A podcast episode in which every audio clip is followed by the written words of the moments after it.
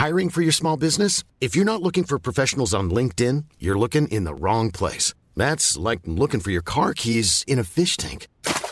LinkedIn helps you hire professionals you can't find anywhere else, even those who aren't actively searching for a new job but might be open to the perfect role. In a given month, over 70% of LinkedIn users don't even visit other leading job sites. So start looking in the right place. With LinkedIn, you can hire professionals like a professional. Post your free job on linkedin.com slash people today.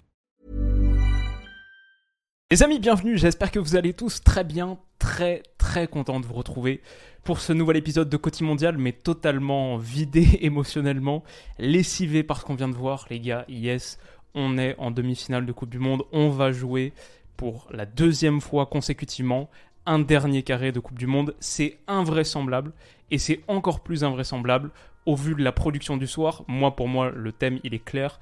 On est miraculé sur ce match. L'équipe de France a une réussite et une chance inouïe de se qualifier ce soir face à des Anglais. Honnêtement, j'ai de la peine pour eux, mais vraiment beaucoup, alors que c'est pas forcément la sélection que je porte le plus dans mon cœur à la base. Pourtant, j'aime beaucoup, beaucoup de ces joueurs. Mais franchement, la réaction du Goyoris au coup de sifflet final qui jette le ballon dans les tribunes anglaises. Euh, ouais, moi je suis un peu comme Jules Koundé ce soir au coup de sifflet final et Didier Deschamps peut sourire. Son animal de compagnie préféré, visiblement, est toujours à ses côtés. Je parle pas de Guy Stéphane.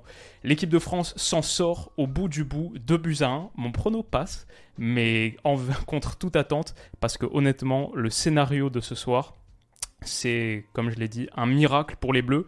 Et un miracle qu'on prend avec plaisir parce que si on est très honnête, celles-là, elles ont peut-être une saveur encore plus kiffante, encore plus plaisante sur le but de Giroud. Le deuxième, j'ai tellement explosé, mais intérieurement, parce qu'il y a des gens qui sont en train de regarder le match dans l'autre pièce, et j'étais quelques secondes en avance, donc je voulais pas trop les spoiler, mais j'ai renversé mon bureau de manière euh, muet.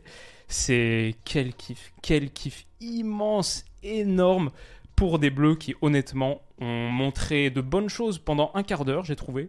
Et ensuite, ça s'est vraiment considérablement réduit, mais on y est. Et il y a eu des choses réussies également. Bon, Revenons sur l'analyse. Initialement, j'ai trouvé une équipe de France qui, sur le côté, sur les combinaisons Griezmann-Dembélé notamment, était assez dangereuse, se projetait assez bien. Ça, c'est une situation à la 11e minute. Elle provient d'une transition rapide jouée vite. Griezmann qui écarte sur Ousmane Dembélé, qui était plutôt en jambes. Son bon centre, il était très bon sur centre. Et ça, c'est un point qu'on avait souligné dans l'analyse d'Angleterre-Sénégal. L'Angleterre en danger. Franchement, ce screenshot, on dirait pour deux gouttes d'eau, une action contre les États-Unis de Weston McKenney qui la remet au-dessus. Euh, le centre entre Maguire et Stones, où les deux se regardent un petit peu, sont perdus. Le centre, il est un petit peu en retrait par rapport à leur, position. Et là, en l'occurrence, Olivier Giroud va réussir une tête plongée cadrée. C'est la première tentative cadrée des Bleus. Et sur les 15 premières minutes, je vois une équipe de France qui est bonne avec ballon, qui utilise bien le ballon, techniquement juste ça se passe plutôt pas mal. Même si on est sur un round d'observation, les deux formations ont du ballon, montrent qu'elles savent faire des choses. Je trouve que les Bleus sont un peu meilleurs, et ce jusqu'au but d'Aurélien Chouameni qui sort un peu de nulle part. Mais quelle frappe extraordinaire, frappé avec les lacets, l'effet qui l'effet un peu brossé qui fait que ça sort juste du gant de Pickford sans élan, alors qu'à la base sur sa prise de balle, il est en mode euh, perpendiculaire au but, orienté vers la ligne de touche, déclenche cette frappe, elle est absolument somptueuse et Pickford n'a aucune chance. Moi ce que j'aime bien sur ce but, c'est ce qu'on voit déjà ici, Bappé face à trois joueurs. Bappé, on l'a relativement peu vu par rapport à d'autres matchs parce que l'Angleterre, effectivement, avait mis en place son plan anti-Mbappé, c'est-à-dire qu'il était quasiment jamais en 1 contre 1, c'était que du 2 contre 1 ou même du 3 contre 1 typiquement sur cette action. Mais moi, je vais dire credits, credit where credit is due au match de Kylian Mbappé avec pas beaucoup de choses. Il a fait des différences. Avec pas beaucoup de ballons, pas beaucoup d'espace, pas beaucoup de possibilités. Il a été juste sur quasiment toutes ses prises de balles et il a fait vraiment des différences. Typiquement, sur ce but, moi ce que je soulignais, c'était Bappé qui obnubilait un petit peu la défense anglaise, mais le positionnement de Dayot Upamecano, comme le but d'une autre rencontre, je ne souviens plus en phase de groupe, peut-être contre le Danemark, où il décale Dayot Upamecano, son placement sur les phases offensives, souvent haut, pour permettre à l'équipe de France d'avoir un relais de plus, un décalage de plus, une supériorité numérique.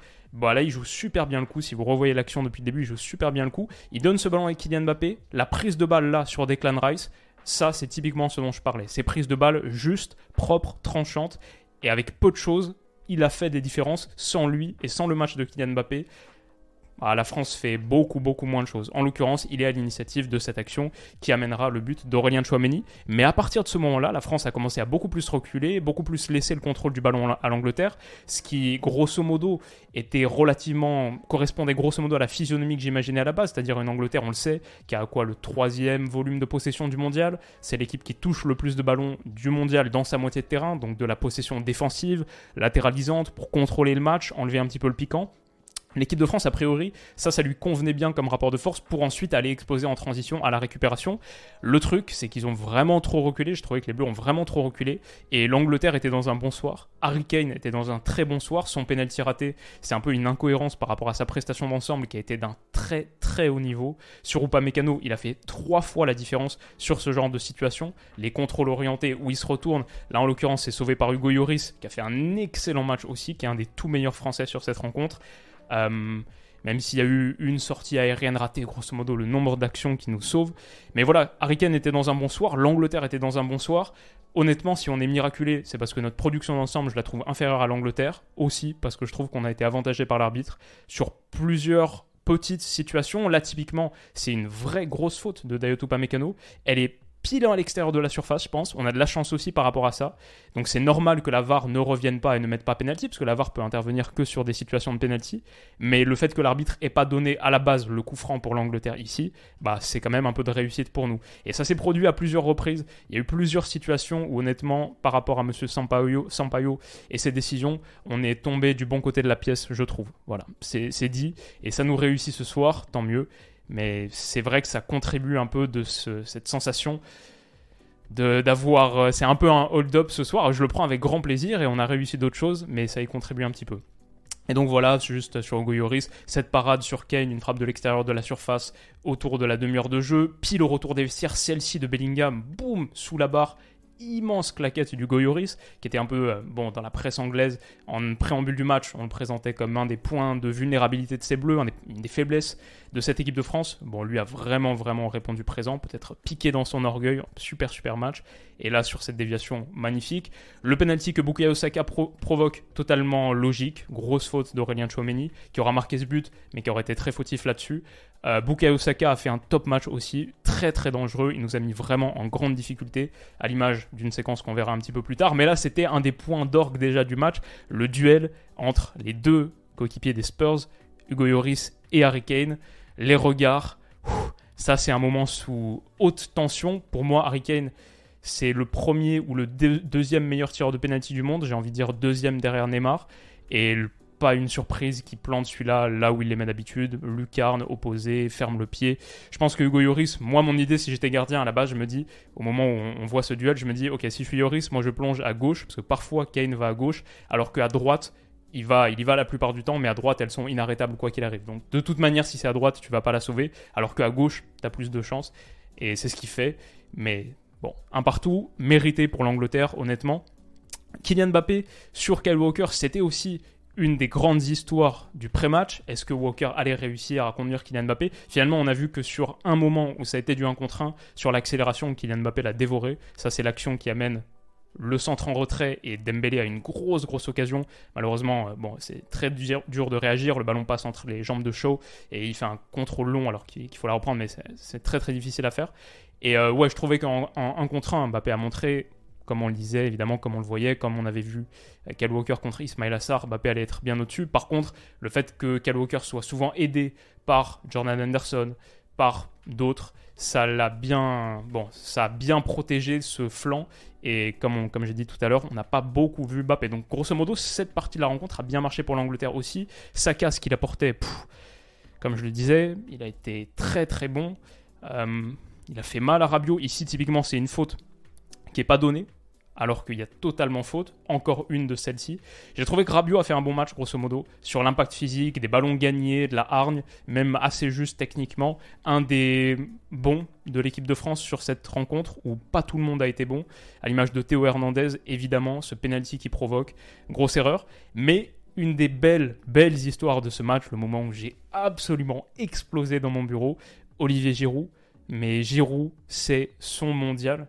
C'est le quatrième but en Coupe du Monde pour Giroud et il n'intervient pas sur cette situation parce que ce qui rend l'histoire magnifique, c'est que juste avant cette action, qui est sauvé par Pickford, Deschamps veut sortir Giroud et mettre Marcus Thuram. Et il veut sortir Ousmane Dembélé et mettre Kingsley Coman. Ousmane Dembélé dont la reprise de la tête, c'est la quasi passe décisive pour Giroud sur cette action. Les deux combinent et finalement, il attend un petit peu, il fait pas sortir Giroud sur l'action consécutive parce que de toute manière, Pickford repousse et ça donne corner et il le sort pas et sur le corner qui suit, comme contre l'Australie, ce corner qui revient, et on a un gars sur le côté gauche qui enroule ce centre pied gauche, c'était Théo Hernandez la dernière fois contre l'Australie, là c'est Antoine Griezmann, hop, la reprise de la tête, Olivier Giroud, c'est dévié par Maguire, et ça finit au fond. Ce but, il est pas mérité, pas logique, et il intervient dans le dernier quart d'heure d'un quart de finale de Coupe du Monde contre l'Angleterre. C'est un but incroyablement fort, puissant, émotionnellement. C'était le volcan euh,